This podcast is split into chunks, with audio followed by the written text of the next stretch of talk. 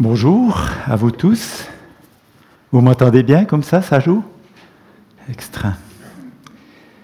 Je vous invite à entrer dans, notre thème de ce jour par, des textes où sur 136 versets, il y en a 133 qui sont prononcés par Jésus. Alors ça, c'est déjà euh, un concentré très riche. Je trouve que c'est magnifique, tous ces, ces versets qui, qui sont prononcés par Jésus. Et puis dans ma Bible, ce qu'il y a de particulier, c'est qu'ils sont écrits en rouge. C'est la, Louis II révisée, dite à la Colombe, la Bible Thomson. Tout ça, c'est en rouge. Et puis c'est impressionnant de voir euh, cette proportion énorme où c'est Jésus qui parle. Jésus vient de terminer un enseignement relatif aux scribes et aux pharisiens que l'on peut parcourir au chapitre 23 de Matthieu. Donc ces trois chapitres, c'est Matthieu 23 à Matthieu 25. Et puis dans ce chapitre, Jésus met son auditoire en garde par rapport à l'attitude de ces personnalités religieuses qui sont les scribes et les pharisiens. Il faut dire que les scribes et les pharisiens exercent une influence non négligeable au sein de la culture et des valeurs de la population locale de ce temps. Tout en se positionnant et en s'exposant sans crainte, Jésus rend son auditoire attentif qu'une attitude comme celle des scribes et des pharisiens n'est pas juste, même si elle paraît refléter la norme et la croyance de ce temps. Donc en parcourant ce chapitre 23, je peux voir que Jésus vient comme y insérer des recommandations à l'attention de ses auditeurs, les, invitant à se démarquer de cette attitude. On voit par exemple au verset 3, donc il, leur euh, définit un peu, il leur fait une description de la conduite et de l'attitude de ces gens. Et puis tout d'un coup, il vient insérer quelque chose, une recommandation, comme pour euh, les rendre conscients qu'ils sont aussi euh, en, relation avec, que les disciples sont aussi en relation. Il leur dit au verset 3, faites donc et observez tout ce qu'ils vous disent, mais n'agissez pas selon leurs œuvres. Puis après au verset 8, donc après, il reparle des pharisiens. Tout d'un coup, au verset 8, il leur dit, mais vous ne faites pas, ne vous faites pas appeler rabbi, mais vous. Donc il les met toujours, il les invite à se positionner face à ces, à ces situations, à ces attitudes. L'enseignement de Jésus m'impressionne. Il dresse justement un tableau en relatant les faits et ponctuellement rend ses auditeurs attentifs qu'ils font partie de ce décor et ont une couleur à y prendre. Dès le chapitre 24 et jusqu'à la fin du chapitre 25, sur le mont des Oliviers, Jésus s'adresse plus spécifiquement à ses disciples sur le thème de la fin des temps. Bien que ces deux thèmes soient bien différents hein, entre 23 et les deux autres suivants, ben, j'ai pris, j'ai inséré ce, ce chapitre 23 parce que quelque part, Jésus il a la même stratégie d'enseignement. Les deux fois, il leur, fait une description, un descriptif du décor, et puis il vient insérer, il vient les inviter à un moment précis. Là, il faut que vous fassiez attention. Là, il faut que vous soyez attentifs. Là, donc ça, ça nous, ça invite chaque personne, chaque auditeur à, à être attentif, à être en veille par rapport à ça. Alors je trouve que c'est un enseignant extraordinaire aussi, Jésus, avec ses disciples, avec son auditoire. Et puis, en décrivant euh, le contexte de la fin des temps, Jésus y insère à nouveau des recommandations à l'adresse de ses disciples, dont les dernières se trouvent à la fin de ce chapitre 24. Donc maintenant, on est dans cette fin des temps qui touche les chapitres 24 et 25. Et puis, ces recommandations de Jésus, elles sont, englobées dans la première de quatre paraboles, donc dans les chapitres 24 et 25, on trouve quatre paraboles qui sont liées à, ce thème de la fin des temps. Et puis donc la, première de ces quatre paraboles, il leur dit au verset 42, nouveau il leur fait un descriptif, il leur dit tout d'un coup, veillez donc. Et puis après au verset 44, il leur dit encore, vous aussi, tenez-vous prêts, car le Fils de l'homme viendra à l'heure où vous n'y pensez pas. Donc leur mission aux disciples, elle n'est pas si compliquée, elle est claire à ses auditeurs, peut-être aussi à nous auditeurs aujourd'hui. La mission, là, elle est de veiller et de se tenir prêt. c'est un petit peu comme, je ne sais pas s'il y en a de, parmi vous qui ont déjà fait des parcours dans les arbres. Si on prend par exemple un des plus difficiles, le, rouge par exemple, ou quelle que soit la, difficulté en fait. Celui qui nous, qui nous donne le matériel, puis qui nous donne un enseignement, il nous, il nous fait il nous tient vraiment à des choses très primordiales dans son enseignement pour pas qu'il nous dissipe. Il nous dit par exemple, il faut vous tenir à la ligne de vie, et puis vous avez deux mousquetons, ben, il y en a toujours un qui doit rester à la ligne de vie, toujours. Et on peut jamais en détacher les deux. Et puis ça, moi je m'en suis toujours souvenu après que j'étais dans mes arbres. C'est un truc qui m'est resté. Alors ici, Jésus, c'est la même chose. Leur mission est claire. Veillez, tenez-vous prêts. Veiller et se tenir prêt va notamment dans le sens d'agir en l'absence du Maître, de la même manière qu'en sa présence. Et Jésus invite à adopter cette attitude univoque. C'est dans, ce contexte d'absence du Maître qu'est confiée une tâche précise aux trois protagonistes de la parabole des talents. À noter que cette parabole est aussi présente dans Luc. Dans Luc, il est parlé de mine, et puis une mine, elle vaut 60 fois moins qu'un talent. Dans Luc, par exemple, le talent, la mine, elle n'est pas enterrée, mais elle est emballée dans un linge. Il y a aussi d'autres différences que j'ai un petit peu étudiées pour mon, ouais, pour mon intérêt, mais je ne vais pas, les, pas vous les dire ici, ce serait un petit peu long. Donc le message fondamental qui ressort tant dans Luc que dans Matthieu, qu'on va lire aujourd'hui, au travers de la parabole révélée, c'est l'importance d'un service fidèle en l'absence du maître. Donc c'est aussi finalement se tenir prêt puis veiller, mais l'importance d'un service fidèle en l'absence du maître. Découvrons maintenant cette parabole des talents, la dernière de la série des quatre, en lien avec, la fin des temps. Puis je vais lire avec vous justement Matthieu 25, 14 à 30.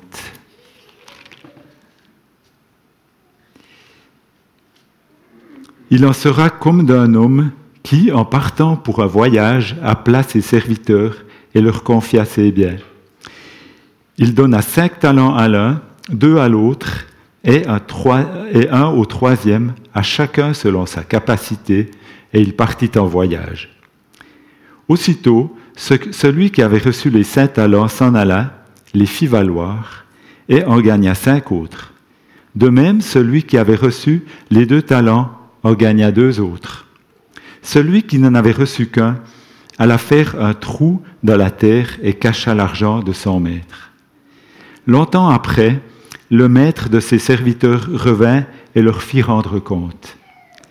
Celui qui avait reçu les cinq talents s'approcha en apportant cinq autres talents et dit, Seigneur, tu m'avais confié cinq talents, voici cinq autres que j'ai gagnés.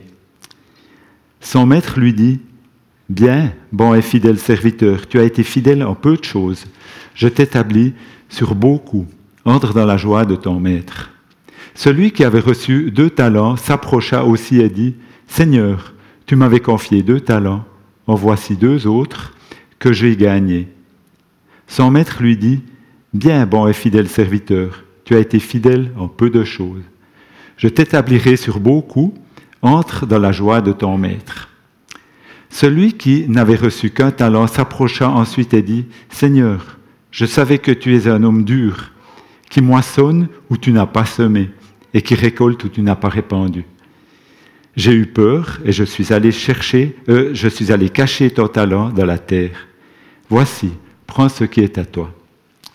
Son maître lui répondit, Serviteur mauvais et paresseux, tu savais que je moissonne où je n'ai pas semé, et que je récolte où je n'ai pas répandu. Il te fallait donc placer mon argent chez des banquiers, et à mon retour, j'aurais retiré ce qui est à moi avec un intérêt. Ôtez-lui donc le talent et donnez-le à celui qui en a dix, qui, en a, qui a les dix talents. Car on donnera à celui qui a, et il sera dans l'abondance. Mais à celui qui n'a pas, on ôtera même ce qu'il a. Et le serviteur inutile, jetez-le dans les ténèbres du dehors, où il y aura des pleurs et des graissements dedans. L'enjeu ici, il est grand, hein, celui qui a, qui a rien rapporté, c'est les ténèbres du dehors. Alors je me faisais un petit peu la réflexion, mais la personne qui a accepté Jésus, ou bien qui n'a pas accepté Jésus, est-ce que ce serait simplement la personne qui a refusé la vie de Jésus en lui, qui a refusé que la présence de Jésus en lui, puis ce serait, ça le, le talent par-dessus tous les talents? Mais en tout cas, ce que je sais, c'est que nous, en tant qu'enfants de Dieu, en tant que chrétiens, on ne peut pas ne pas être concernés par cette euh, parabole. Et puis j'aimerais un petit peu entrer dans cette réflexion, dans quel sens elle peut nous concerner justement.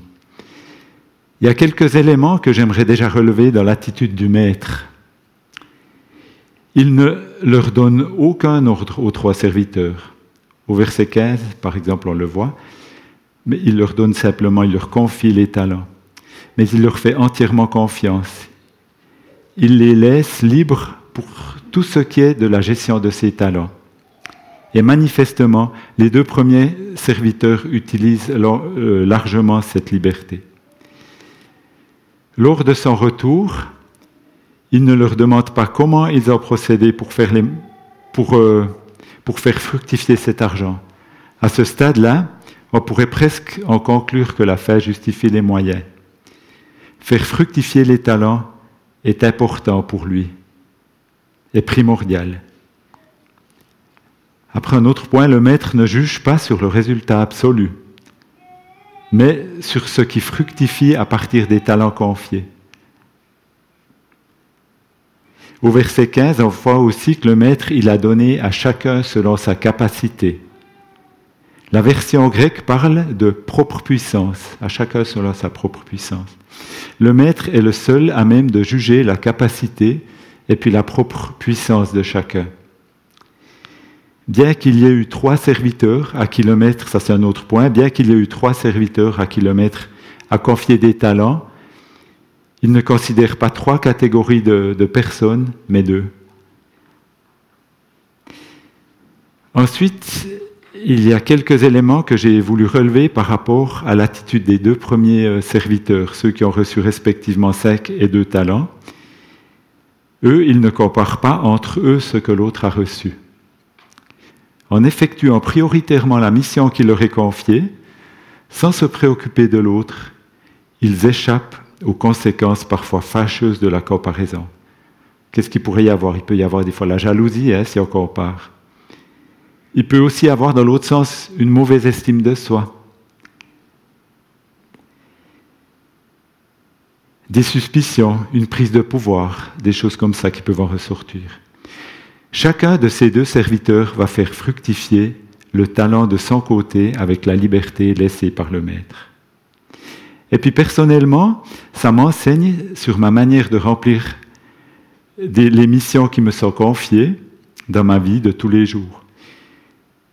Et peut m'inviter à revisiter les motivations des actions que j'accomplis. Et ceci dans tous les domaines. Ça peut être dans le couple, ça peut être dans la profession, dans les amitiés, dans l'Église aussi. Il y a un autre point qui m'a aussi intéressé chez ces deux euh, autres serviteurs.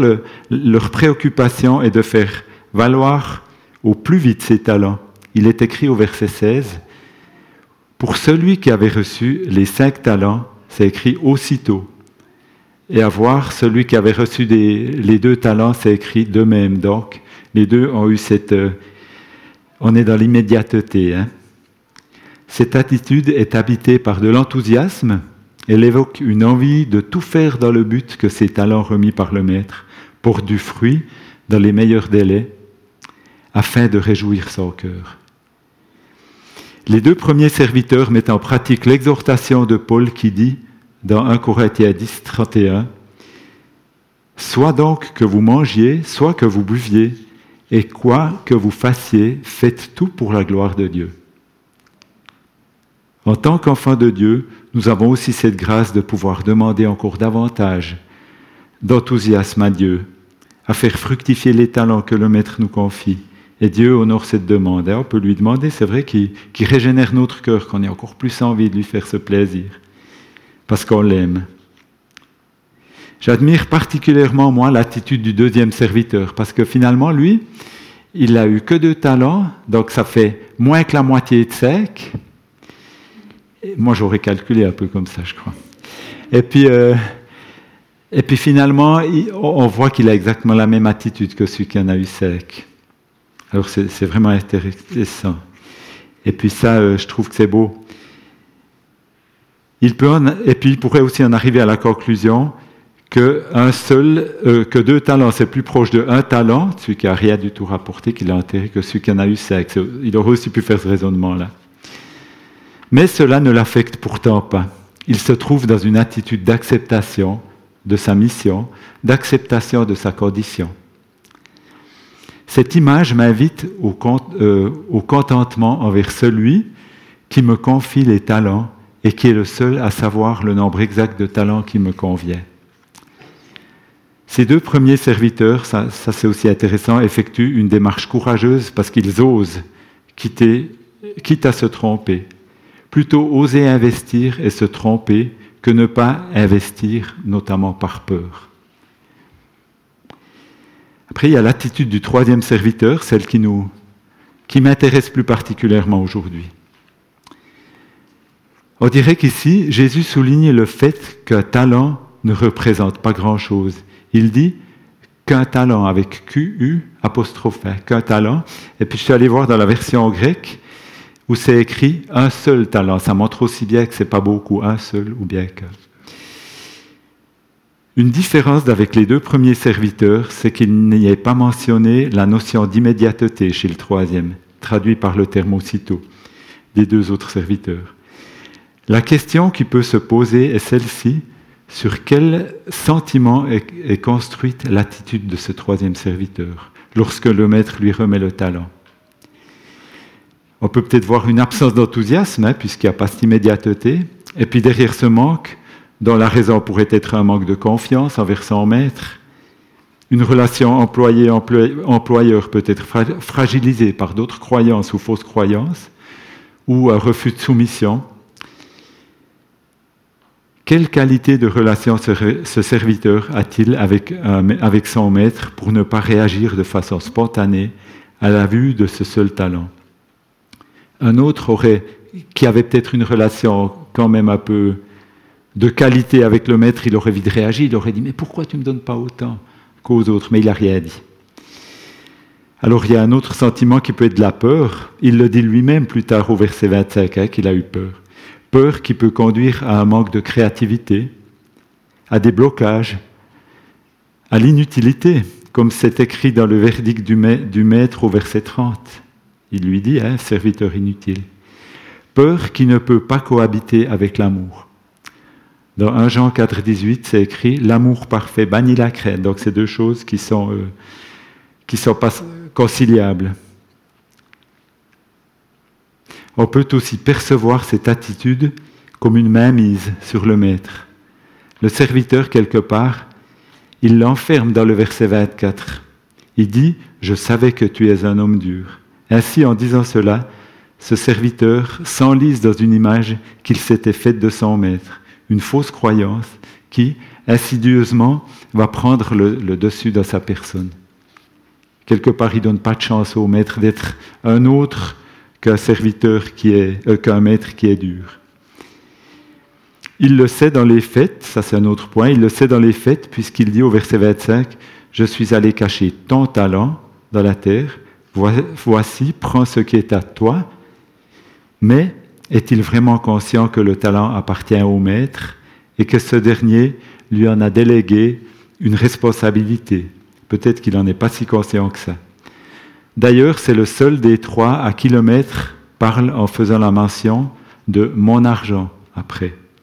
On pourrait le voir ici comme une sensibilisation, un rappel de la part du maître que c'est son argent au maître, mais et pas celui du serviteur. On pourrait un peu transcrire cette parabole à nous ici maintenant je ne sais pas s'il vous est déjà arrivé de vous mettre à la place d'une de ces trois personnes. Hein. On fait des fois des jeux où, chacun prend le rôle de quelqu'un. Et là, euh, ce matin, moi, je vous invite à considérer cette distribution des talents de façon un peu inhabituelle. Je nous invite de nous mettre dans la peau du, troisième, celui qui talent.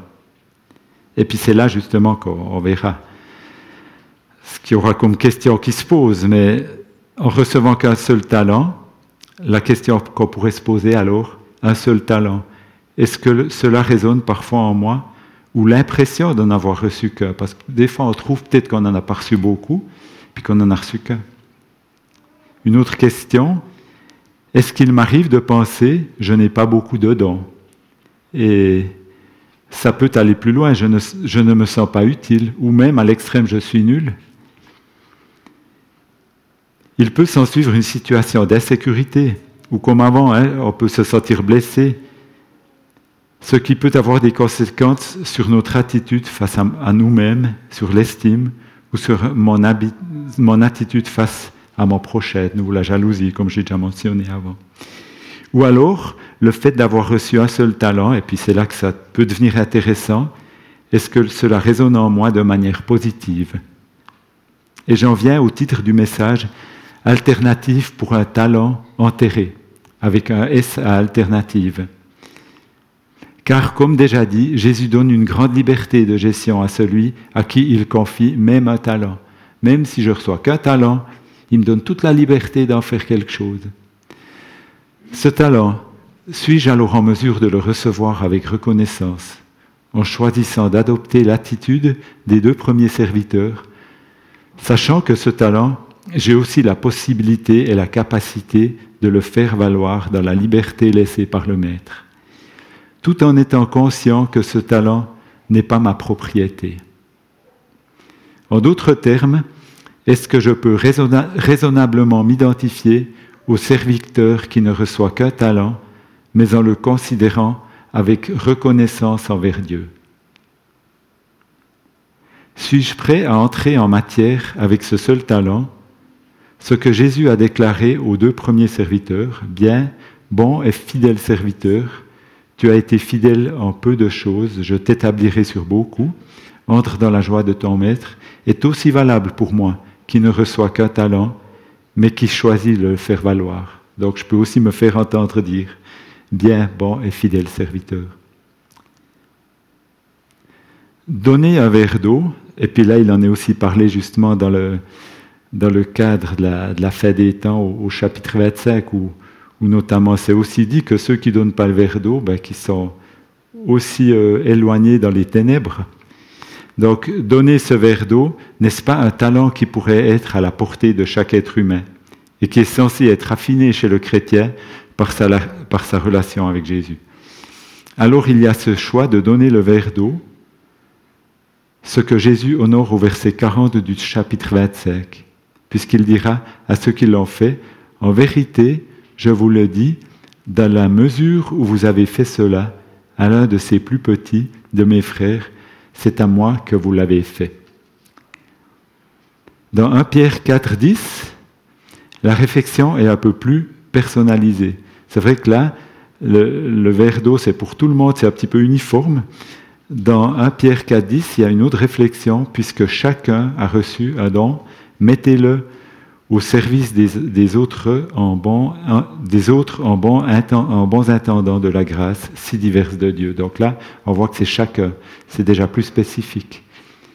Puis après, on peut aussi penser à l'appel des prophètes, où vraiment chacun a reçu un appel très très spécifique. Hein. Je crois que c'est dans Jérémie 1.5 ou bien 5.1, où on voit aussi que lui, il a été appelé à être prophète très précisément. Donc là, ça devient toujours plus pointu. Donc le, talent de chaque enfant de Dieu, bien qu'il soit aussi en, termes généralisés, il est aussi personnalisé sur mesure. Donc en conclusion, aujourd'hui, Dieu veut peut-être nous révéler un talent qu'il nous avait confié et qui n'attendrait qu'à être mis ou remis en valeur. Peut-être même qu'il nous invite à déterrer ce talent reçu jadis. Peut-être qu'on l'a enterré, mais ce qui est fabuleux, c'est qu'il n'est pas trop tard de le déterrer en sa compagnie, parce qu'on est dans un temps de grâce maintenant. Et puis, peut-être que Jésus veut nous accompagner pour aller ensemble déterrer ce talent. Maintenant, moi, je nous invite à un moment de silence durant lequel il est possible d'entrer dans cette ouverture à Dieu, d'avoir un dialogue avec lui à ce sujet. Après quoi, euh, après quelques minutes, ben, j'invite le, groupe de louanges à venir chanter le chant avec nous, Sans de moi, ô Dieu. Je tiens à vous remercier aussi pour ça. Et puis euh, je demande à Dieu qu'il bénisse chacun de vous aussi dans ce moment maintenant de, réflexion. J'avais juste encore euh, envie, c'est juste avant de, finir, pour dire comme ça peut être personnalisé, c'est le, bulletin de prière de Porte Ouverte, où il y a chaque jour un sujet de prière. Et puis au, au 4 octobre, j'étais tombé là-dessus, puis ça m'a fait penser justement à ce message. Ça concernait le Myanmar. C'était écrit Priant pour Lydia, pour Lydia, une femme de pasteur qui a été formée par nos partenaires locaux. Elle a, elle a créé plusieurs entreprises et propose également des formations à d'autres femmes. Elle dit J'ai compris que je pouvais faire connaître Dieu et que j'avais des talents que je pouvais utiliser et multiplier. Donc ça, c'était un exemple que je voulais aussi partager avec vous.